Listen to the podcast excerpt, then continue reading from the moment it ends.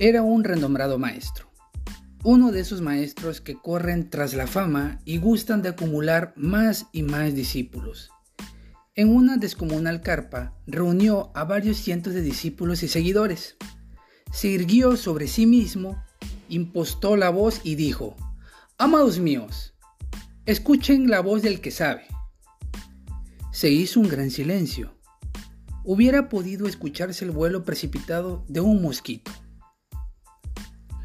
Nunca deben relacionarse con la mujer de otro.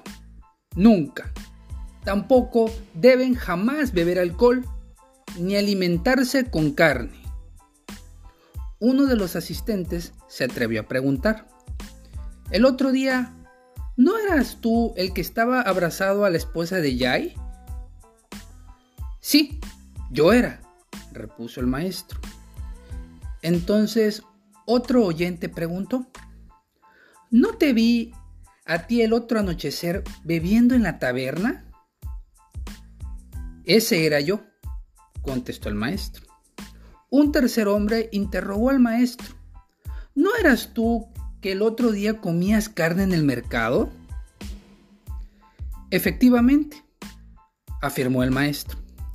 En ese momento todos los asistentes se sintieron indignados y comenzaron a protestar.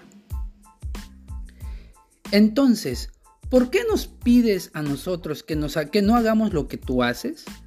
Y el falso maestro repuso, porque yo enseño, pero no practico. El ejemplo puede ser a todas luces tu mejor método de enseñanza, pero ejercerlo con honestidad y decisión, de la forma más correcta o más idónea resulta algo muy difícil de lograr. No obstante, también es algo que vale la pena y que puede darle sustancia a más de una vida, incluida la tuya, claro. Predicar con el ejemplo es lo más sabio que puedes transmitir. Como lo dijo Stephen Covey, tus actos siempre hablan más alto y más claro que tus palabras. Porque los hechos son la forma de concretar lo que se dice. Y porque decir una cosa y luego hacer otra es autodescalificarte. Si no interiorizas verdaderamente, lo que expresas jamás será una realidad.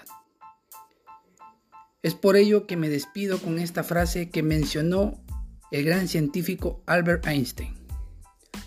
Dar un ejemplo no es la principal manera de influir sobre los demás, es la única.